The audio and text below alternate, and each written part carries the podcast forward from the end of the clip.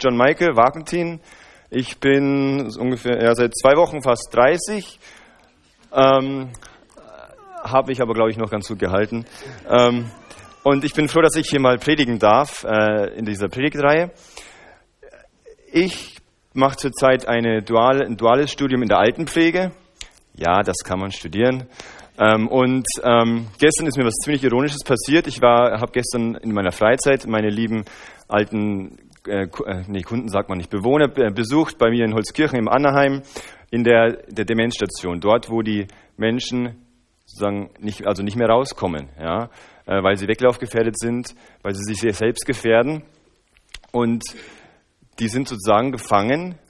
Und ähm, dann habe ich dabei Mittagessen mitgeholfen und bin dann nach Hause gekommen.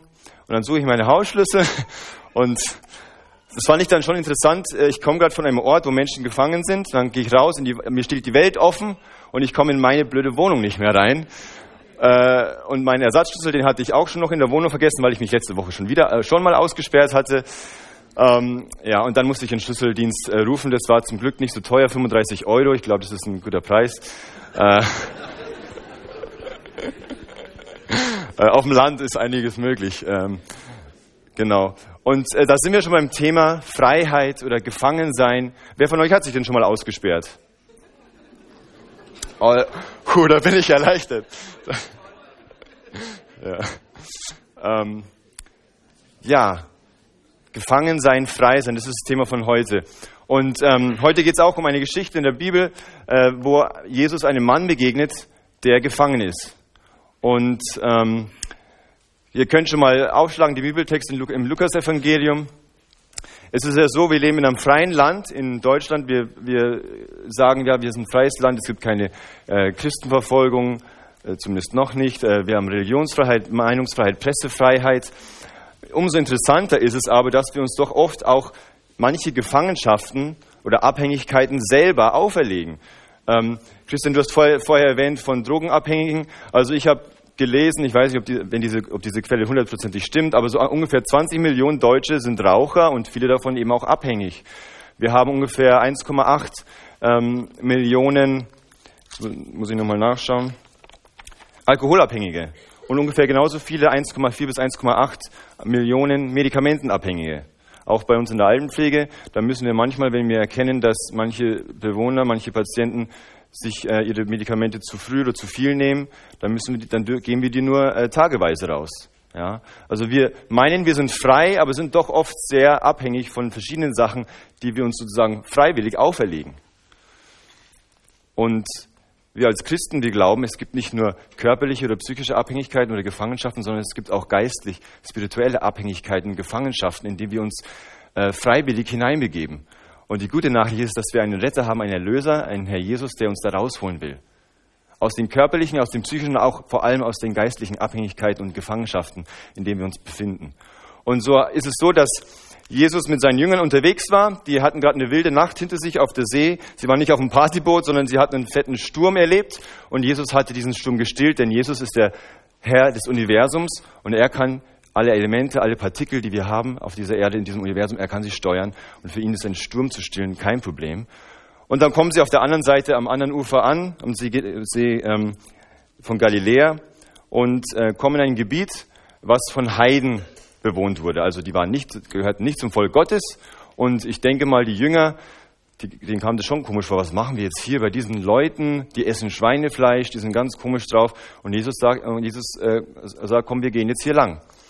Und so möchte ich mit euch äh, schon mal den Text anfangen. Ich werde den Text einfach äh, schrittweise durchgehen und mit uns einfach äh, besprechen. Da lesen wir in Lukas 8, die Verse 26 und 27 zu Beginn. Sie legten im Gebiet der Gerasener an, auf der Seite des Sees, die Galiläa gegenüber liegt. Als Jesus aus dem Boot stieg und an das Land ging, lief ihm ein Mann aus der nahegelegenen Stadt entgegen, der von Dämonen besessen war. Er trug schon lange keine Kleider mehr und lebte abseits von den Häusern in den Grabhöhlen. Die Jünger von, von der Regen, wie sagen wir, vom Regen die Traufe, erst einen krassen Sturm erlebt und jetzt läuft ihnen so ein Verrückter entgegen. Aber Jesus hat sich wahrscheinlich gedacht, ich bin wahrscheinlich genau, er ist genau dahin gekommen, um diesem Mann zu begegnen, um ihn zu befreien. Und jetzt könnten wir denken, dämonische Mächte, Dämonen von Dämonen besessen sein, ist das nicht ein bisschen weit hergeholt? Ist es nicht schon ein bisschen mythisch und mythologisch? Können wir heutzutage überhaupt an sowas denken? Ist es nicht total überholt, an Dämonen zu glauben? Vielleicht ähm, bist du hier und du denkst vielleicht wie äh, der Kollege, evangelische Theologe äh, Bultmann, der mal gesagt hat, man kann nicht elektrisches Licht und Radioapparat oder in unserem Fall Internet benutzen, in Krankheitsfällen moderne medizinische und klinische Mittel in Anspruch nehmen und gleichzeitig an die Geister- und Wunderwelt des Neuen Testaments glauben. Können wir wirklich als aufgeklärte Menschen glauben, dass es sowas wie Dämonen gibt? Nun, ich weiß, dass wir hier viele Ärzte, viele Studierte haben, die das glauben. Also man kann es anscheinend doch. Ja. Gibt es gute Gründe dafür, dass wir annehmen können, es gibt dunkle Mächte, übernatürliche Mächte, die in unserem Leben Zerstörung bewirken wollen. Ich war letztes Jahr mit, meiner, mit meinen Kollegen aus der Schule, waren wir im KZ in Dachau und ähm, man hat ja schon so viel gehört in der Kindheit und in der Jugend, in der Schule immer äh, von, von, den äh, Gräueltaten des Dritten Reiches und da wurde es wieder einem vor, vor, Augen geführt. Und sogar unsere Führerin meinte, die, ähm, die kann sich einfach nicht erklären, wie man zu sowas Bösem bereit sein kann.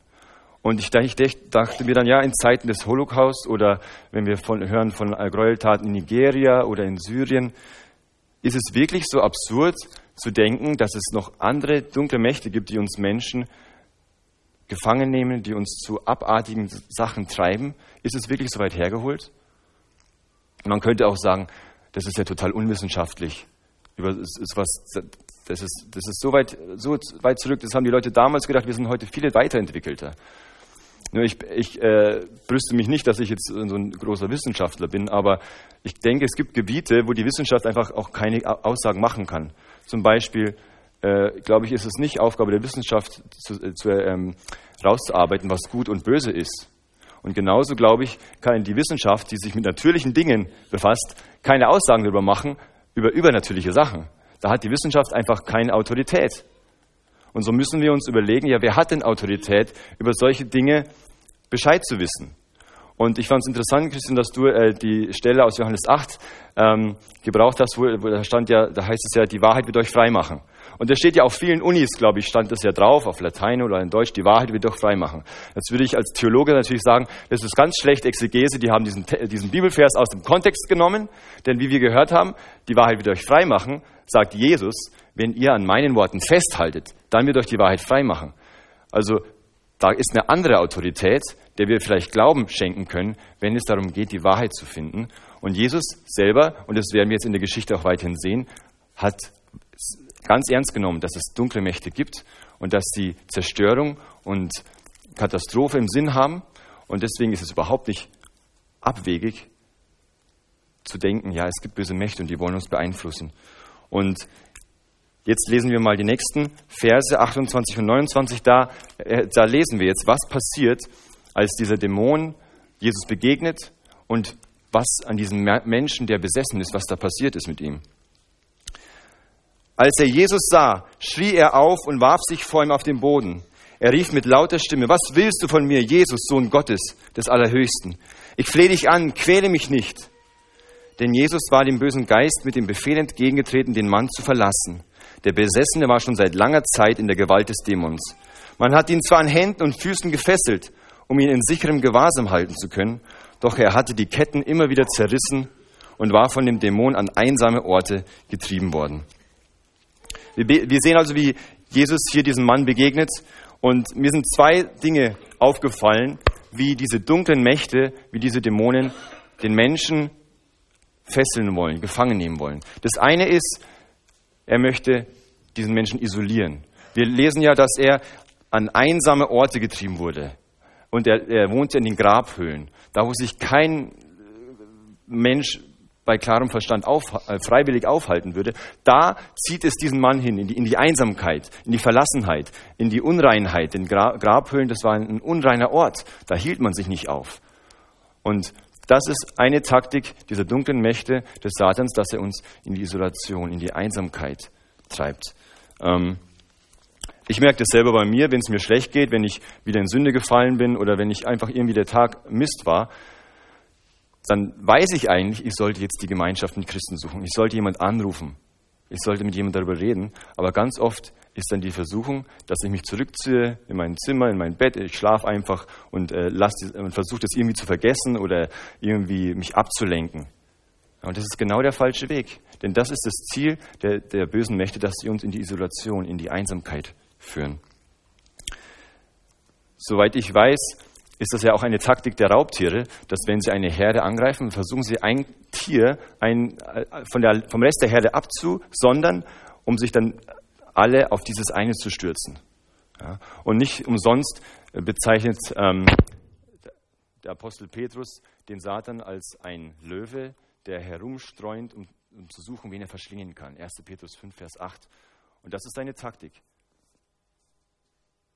Und so ist meine Ermutigung, unsere, meine Warnung an uns heute, dass wir uns überlegen, ja, wie lasse ich mich oft isolieren? Wie, wann ziehe ich mich zurück? Vielleicht im, im Streit mit, mit Freunden, in der Beziehung. Äh, wenn es schlecht läuft, ziehe ich mich zurück oder suche ich die Gemeinschaft mit anderen Christen, mit denen ich reden kann? Wie ist es da mit, bei dir? Und was mir noch aufgefallen ist hier im Text, ist, dass dieser Mensch eigentlich gar nicht mehr wirklich Mensch ist. Ja, da steht, er hatte schon lange keine Kleider mehr an. Ein normaler Mensch hat ein Schamgefühl und zieht sich was an. Und er hatte keine Kleider mehr und war an Händen und Füßen gefesselt. Wenn wir sagen, ja, es ist ein Grundrecht des Menschen, dass er frei sein darf, dann darf er nicht gefesselt sein. Und er, er konnte sich zwar frei raufen von den Fesseln, aber innerlich war er gefangen von diesen Dämonen. Und wie ist es bei uns, wenn wir anderen Menschen begegnen? Behandeln wir sie als Menschen oder ähm, finden wir immer wieder Wege, anderen Menschen die Würde abzuringen? Oder werden wir oft, werden wir oft äh, angegriffen mit Gedanken, dass wir unwürdig sind, dass wir eigentlich viel zu niedrig sind, dass wir eigentlich gar, gar nichts wert sind? Und ähm, als Menschen, die an ihren Christus glauben, wollen wir alle Theorien und alle Weltanschauungen, die den Menschen seine Würde absprechen, da wollen wir klar entgegentreten. Dieser Mensch, der besessen war, der war nicht mehr Herr über sich selbst. Aber es gibt Hoffnung für diesen Menschen, denn er begegnet Jesus. So ein Zufall. Er muss nicht mehr isoliert sein, er muss nicht mehr entmenschlicht äh, umherirren. Da kommt jemand, der ihn befreien möchte. Und so möchte ich jetzt die nächsten fünf Verse, Vers 30 bis 35 lesen. Dort sehen wir dann, wie Jesus diesen Menschen befreit. Nun fragte ihn Jesus, wie heißt du? Legion, antwortete er, denn es waren viele Dämonen in ihn gefahren. Diese flehten Jesus an, sie nicht in den Abgrund zu schicken. Nicht weit, weg, nicht weit von dort weidete am Berg eine große Herde Schweine. Die Dämonen baten Jesus, in, in die Schweine fahren zu dürfen. Er erlaubte es ihnen und sie verließen den Mann und fuhren in die Schweine. Da stürzte sich die ganze Herde den Abhang hinunter in den See und ertrank. Als die Schweinehirten das sahen, liefen sie davon und berichteten alles in der Stadt und in den Dörfern. Die Leute machten sich auf den Weg, um mit eigenen Augen zu sehen, was geschehen war. Sie kamen zu Jesus und fanden den Mann, aus dem die Dämonen ausgefahren waren, zu seinen Füßen sitzen, bekleidet und bei klarem Verstand. Da bekamen sie es mit der Angst zu tun. Ich finde es erstaunlich, dass die Dämonen den, die wahre Identität von Jesus kennen. Jesus, Sohn des Allerhöchsten. Kurz zuvor hatten die Jünger miterlebt, wie Jesus sie vom Sturm, äh, den Sturm gestillt hatte und sie haben sich gefragt, was ist das für ein Mann? Und jetzt sind es die Dämonen, die wissen, wer Jesus ist, aber sich ihm entgegenstellen. Im Gegenzug fragt dann Jesus ja, wie heißt du denn? Und er sagt Legion. Legion, das waren ungefähr 4.000 äh, bis 6.000 äh, römische Soldaten, eine Einheit. Und ähm, man nimmt also an, dieser Mann war wirklich von vielen Geistern besessen. Aber Jesus befreit ihn. Und er sagt nur ein Wort, er sagt, geh weg und der Mensch ist frei. Er darf wieder in Gemeinschaft leben. Denn wie wir lesen, steht ja hier, als der, als der Mensch befreit wurde, war er wieder in der Zivilisation. Er saß zu Jesu Füßen, so nah, wie gar nicht mehr geht. Er war bekleidet, er war wieder unter den Menschen, er hatte wieder etwas an.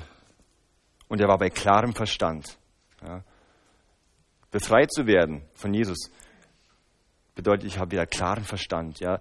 Ähm, an Jesus zu glauben, Christ zu sein, da muss ich nicht meinen Verstand ausschalten, sondern erst dann, wenn ich Jesus kennenlerne, dann geht mein Verstand an. Vielleicht habt ihr euch gefragt, ähm, war schon immer gefragt, ja, warum macht Jesus diesen Schweinehandel mit diesen Dämonen? Warum äh, erlaubt er es ihnen, in diese Schweine zu fahren? Das, dazu werde ich gleich noch kommen. Ähm, ich möchte einfach, dass wir erkennen, was vorher in diesem Mensch war und wie er durch die Begegnung mit Jesus verändert wurde.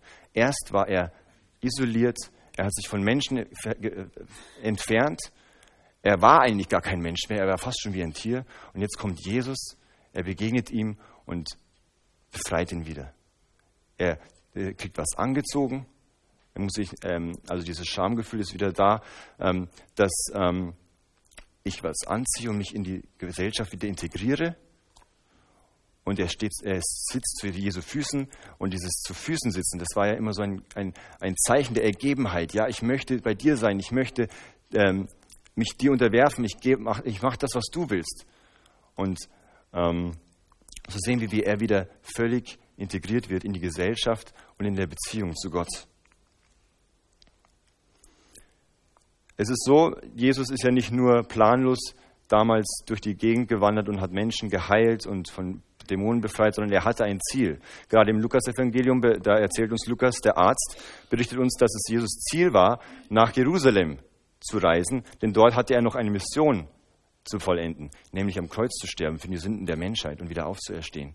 Und so, wenn wir darüber nachdenken, was es bedeutet, mit bösen, über böse Mächte nachzudenken und wie wir damit umgehen müssen, dann müssen wir, dürfen wir nicht aus dem Blick verlieren, dass die Mission Jesu nicht nur war, Dämonen sozusagen auszutreiben, sondern es geht noch weiter bis zum Kreuz. Denn dort hat er endgültig, bis er wiederkommt, diese Mächte besiegt.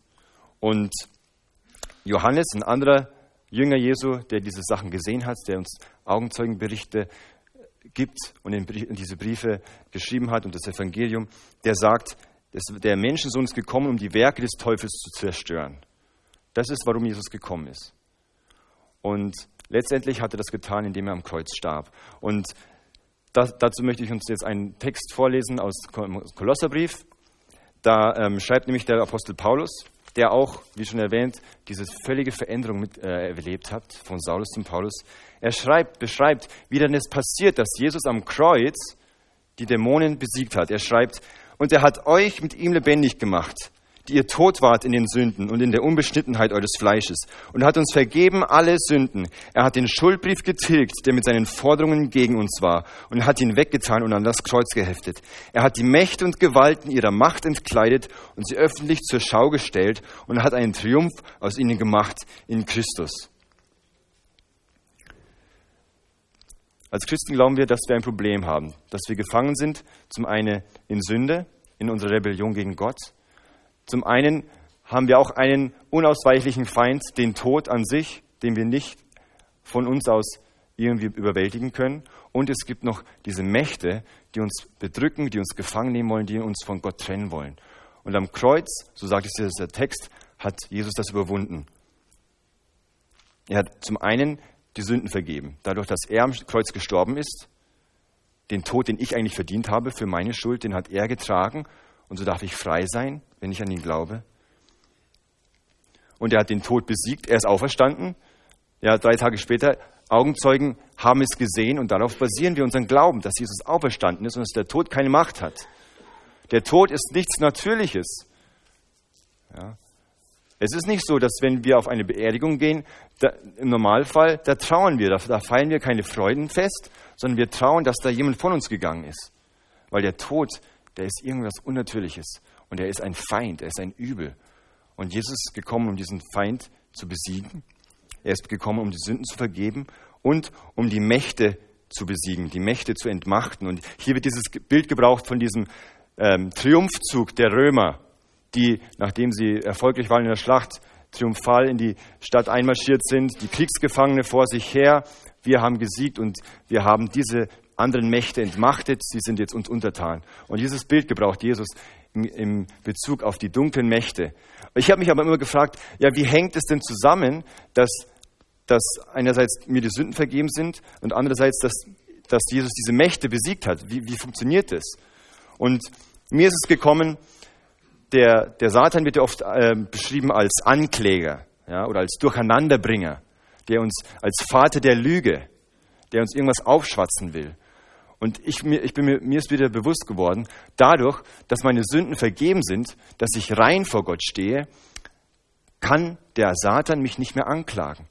Denn es, wie, wie, eine, wie eine, eine Kugel an der Kevlar-Weste prallt es einfach ab, weil ich weiß, ich bin vergeben, ich bin gereinigt. Diese Anklagen können mir nichts mehr. Denn der, also so stelle ich mir vor, ist der Böse, ist der Satan besiegt. Wenn ich weiß, wem ich gehöre, wenn ich weiß, meine Sünden sind vergeben, wenn ich weiß, ich habe ewiges Leben, dann hat der Satan keine Macht mehr über mich. Und darum ist es so wichtig, dass wir ähm, darauf schauen und uns immer wieder bewusst machen, wer wir sind, was für eine Identität wir haben als Christen. Und darum fand ich es wichtig, auch im, im, im Laufe dieser Predigtreihe, dass wir darüber nachdenken, was ist denn unsere Identität als jemand, der Jesus nachfolgt, dass ich sein Kind bin. Und was ich schön finde, vielleicht ist es so ein Schlagwort, was wir, uns, äh, was wir uns merken können, als Jesus da am Kreuz gesiegt hat, das nennen die Theologen Christus Victor. Ja? Christus der Sieger. Und ähm, er hat gesiegt über Sünde, Tod und Teufel. Er ist Sieger geworden. Und durch Jesus sind wir auch diese Sieger geworden. Und darum hat der Teufel keine Macht. Wenn du dir schwer tust, das zu glauben, wenn du, denn du weißt, ja, ich werde oft attackiert mit so Lügen, die mir gesagt werden, über die ich vielleicht selber glaube, dass ich vielleicht nichts wert bin oder ungewollt bin oder gar nicht wirklich vergeben bin, dann müssen wir uns wieder bewusst machen, wer wir sind in Christus. Und das Coole ist, das habe ich äh, erst gestern äh, ähm, es gibt so, so Listen, so Ich bin-Listen, wo dann steht, in Christus bin ich so und so, in Christus bin ich so und so. Und ähm, das Coole ist, und ich erlaube euch jetzt mal als Prediger jetzt eine Minute euer Smartphone rauszuholen, wenn ihr bei Google Ich bin-Liste eingibt, dann kommt, an zweiter Stelle kommt, ich bin ein Star, holt mich heraus, aber an erster Stelle, an erster Stelle kommt die Ich bin-Liste ähm, von, einem Glauben, von dem Glaubenszentrum in Bad Gandersheim eine PDF, wo eine ganze Liste aufgelistet ist von Dingen, die, von Sachverhalten, von, von Identitätsmerkmalen, die ich als Christ habe, weil ich in Christus bin. Und ich habe mir, wenn es mir schlecht geht, wenn ich weiß, ich bin wieder angefochten, dann hole ich mir so eine Liste oder, mach, oder lese die Bibel gerade in diesem Fokus, damit ich herausfinde, wer ich wieder bin, damit diese Anklagen des Teufels keine Macht mehr über mich haben. Ich, kann mich, äh, ich habe mich mal dann äh, versucht zu erinnern, wie war das denn in meinem Leben? Was für Lügen oder so habe ich mal geglaubt oder was für ähm, schlechte Wörter wurden über mich gesagt, denen ich vielleicht geglaubt habe. Und dann habe hab ich überlegt und dann äh, ist mir eingefallen, damals als Jugendlicher, da ähm, habe ich Fußball gespielt beim TSV Bad Reichenhall und ähm, aus irgendeinem Grund, ich weiß nicht warum, wurde ich von den anderen äh, Schul äh, Sportkollegen Gestrafter genannt. Gestrafter. Und ich, ich weiß immer noch nicht, warum. Ich, so schlecht spiele ich nicht Fußball. Aber dann musste ich mir bewusst machen, egal wie viel das Einfluss auf mein, auf mein Leben, auf mein Denken hat, ich bin nicht gestraft, denn die Strafe lag auf ihm, auf das wir Frieden haben. Jesaja 53. Oder vielleicht hast du oft so, redest du dir selber ein oder hast du Gedanken, du bist ungewollt. Dann darfst du, dann such dir einen Bibelvers, der, das kontert. Ja, also mein, einer meiner Lieblingsverse, Epheser 1, 4 und 5. Ähm, denn in ihm seid ihr erwählt, ehe der Weltgrund gelegt war, dass ihr heilig und untadelig sein sollt. In seiner Liebe hat er uns dazu vorherbestimmt, seine Kinder zu sein. Ich bin nicht ungewollt. Ich bin schon vor Ewigkeiten, Äonen bin ich geplant und geliebt. Oder wenn du wieder in Sünde gefallen bist und du denkst, was bin ich für ein dreckiges Schwein, dann darfst du wissen, nein, wenn wir aber unsere Sünden bekennen, so ist er treu und gerecht, dass er unsere Sünden vergibt und uns reinigt von aller Ungerechtigkeit.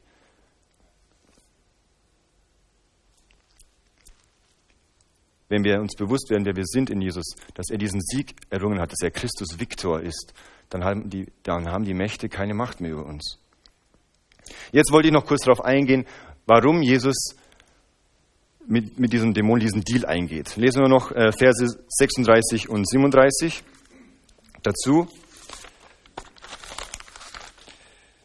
Die Augenzeugen berichteten ihnen, wie der Besessene geheilt worden war. Daraufhin forderte die ganze Bevölkerung von Gerasa und der Umgegend Jesus auf, ihr Gebiet zu verlassen. So sehr hatte sie die Angst gepackt. Jetzt haben wir gesehen, wie Jesus diesen Menschen befreit und die Menschen, die das gesehen haben, die sind irgendwie entsetzt. Anstatt sich zu freuen, dass da ein Mensch wieder Mensch wurde, dass er wieder befreit ist, sagen sie, Jesus, bitte geh. Und ich habe mich gefragt, ja, warum lässt Jesus das zu, dass, dass er sich so mit den Dämonen ein, einlässt, dass er äh, mit ihnen handelt? Und mir sind drei Dinge wichtig geworden. Zum einen, wenn man so einen Dämon austreibt, ich habe es noch nie gemacht, ich weiß nicht, wie das äh, so läuft, aber das sind ja unsichtbare Realitäten, die da, die da irgendwie in Konflikt stehen. Und zum einen habe ich mir gedacht, als Jesus diese Dämonen in die Schweine schickt und die dann den Abgrund runterfallen, dann wird es endlich mal sichtbar, welche Gewalt da drin steckt. Und ich glaube, Jesus hat das gebraucht, um, um zu, zu zeigen, welche zerstörerische Macht diese Dämonen haben. Und sie heißen Legion, sie, sind so, also, so, sie haben zerstörerische Motive, so wie Soldaten vernichten, so sind diese Dämonen drauf. Und dadurch, dass er sie, dass er sie in diese Schweine schickt und dann die Abgrund, den Abgrund hinunter, zeigt er eben zum einen seine Macht, die aber auch viel größer ist als die der Dämonen, so viele es auch sein wollen. Und zum anderen, als diese Schweine in den Abgrund äh, runterfallen, ähm, kommen dann die Bewohner und sagen jetzt, wir wollen dich hier nicht mehr haben. Ich glaube, es zeigt auch ein bisschen die Prioritäten der Menschen. Ja, sie waren nicht froh darüber, irgendwie, dass dieser Mensch jetzt befreit ist. Sie hatten nur Sorge darüber, wie sie jetzt ähm, ihr, ihre Schweinesteaks äh, beschaffen können. Sie hatten Sorge um ihren Lebensunterhalt, anstatt sich zu freuen über diesen einen Menschen, der befreit wurde. Und es ist so in Deutschland, wir geben für, äh, für Katzen- und Hundenahrung mehr als für Babynahrung aus. Und vielleicht sind da die Prioritäten ein bisschen falsch. Ähm, Menschen sind immer wichtiger als Tiere. Das klingt banal, aber das ist gar nicht so selbstverständlich. Menschen sind wichtiger als Tiere. Und was mir, dann, was mir dann gekommen ist, als ich mir das dann bildlich vorgestellt habe, wie diese Schweine äh, runterfahren in diesen Abgrund, da musste ich an das ähm, Kapitel 20 der Offenbarung denken. Dort heißt es, dass am Ende der Zeit, wenn Jesus wiederkommt und Gericht hält, er auch die bösen Mächte endgültig besiegen wird. Und es das heißt, sie werden in den, den Pfuhl von Feuer und Schwefel getrieben werden. Und so sehe ich dieses Ereignis, was Jesus hier, was, was Jesus hier tut, als so ein Vorgeschmack auf das, was eines Tages kommen wird, dass alles Böse wirklich vernichtet wird. Genau. So, jetzt haben wir noch zwei Verse übrig, 38 und 39. Lesen wir die noch. Als Jesus ins Boot stieg, um zurückzufahren, bat ihn der Mann, aus dem, Dämon, aus, aus dem die Dämonen ausgefahren waren, bei ihm bleiben zu dürfen. Aber Jesus schickte ihn zurück. Geh wieder zu deiner Familie, sagte er, und erzähle dort, was Gott für dich getan hat. Da ging der Mann fort und verkündete in der ganzen Stadt, was Jesus getan hat. Der Mann ist jetzt befreit und er soll das weitererzählen, diese befreiende Kraft Gottes an alle Welt weitererzählen. Das finde ich einfach eine coole Sache. Dieser Mensch wird so verändert, dass er jetzt, er möchte eigentlich bei Jesus bleiben, sein Befreier, aber er, er soll weitergehen. Der, man sagt ja, er ist sozusagen der erste ausgesandte Missionar, dieser Mensch. Ja. Er möchte eigentlich bei Jesus bleiben. Er möchte, er, man, wir lesen, er ist zu seinen Füßen, er ist ergeben, er möchte ihm überall hinfolgen. Aber Jesus sagt, geh, geh und erzähl weiter, was passiert ist. Gerade diesem Heidenvolk, ja, auch ihnen gilt die gute Nachricht, dass sie frei werden können. Ich weiß nicht, wie es euch geht. Ähm, kurze Umfrage, wie viele von euch sind, sind Gemeindekinder? Wenn ihr, wenn ihr eins seid, ihr wisst, was das gemeint ist. Ja. Und ähm, wenn ich so Geschichten lese, dann denke ich mir oft so, ja, so eine, so eine krasse, so ein krasses Bekehrungserlebnis hätte ich auch gern gehabt. Oder? Ähm, dass ich mir, dass ich so einen Zeitpunkt, bam, da bin ich Christ geworden. Das wünsche ich mir so, äh, ist zumindest bei mir oft so, dass ich mir das denke, das würde ich mir gern, gern wünschen. Aber wir können es auch anders sehen. Wir können auch sagen, Gott hat uns vor einem Leben in Sünde, in Unzucht, in, in Exzessen bewahrt. Mit sechs Jahren, als ich mich bei meiner, bei meiner Mutter am Bett bekehrt habe, hat er mich vor allem bewahrt. Ja, und ich glaube, diejenigen von euch, die erst später im Leben Christ geworden sind, ihr würdet euch denken, habt ihr einen Vogel? Ich wäre viel, lieber viel früher Christ geworden. Oder? ja, also egal wann du Jesus kennengelernt hast, wir wurden total verändert und jetzt ist es unsere Mission, es weiter zu erzählen. Wie dieser Mann, wie dieser äh, besessene, Ex-Besessene, Gerasener, der jetzt zu seiner Familie zurückgehen kann und dort von Jesus erzählen kann. Am Anfang heißt es im Text, er konnte in keinem Haus wohnen. Und am Ende heißt es, er konnte wieder nach Hause gehen und dort von Jesus zu erzählen. Also meine Einladung für uns, wenn du Jesus schon kennst, dann nimm dich in Acht vor dem, der dich isolieren will und ähm, der dir etwas einreden will, als ob du weniger wärst als ein geliebtes Kind Gottes. Und suche die Gemeinschaft. Suche die Gemeinschaft mit anderen Christen. Und gerade jetzt, wo wir diese Serie machen, wo wir im Hausfest zusammen sind und darüber sprechen, betet füreinander. Tauscht euch vielleicht auch darüber aus, mit welchen Taktiken euch der Feind ähm, rumkriegen will. Welche schlechten Titel vielleicht über eurem Kopf schwirren und betet füreinander um Befreiung. Denn Jesus hat gesagt, wir haben auch eine gewisse Autorität über diese Mächte bekommen. Ein paar Kapitel später, in Kapitel 11, da ähm, sagt Jesus, ich sah den Satan vom Himmel fallen wie ein Blitz.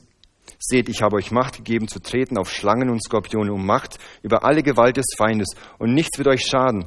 Doch darüber freut euch nicht, dass euch die Geister untertan sind, freut euch aber, dass eure Namen im Himmel geschrieben sind.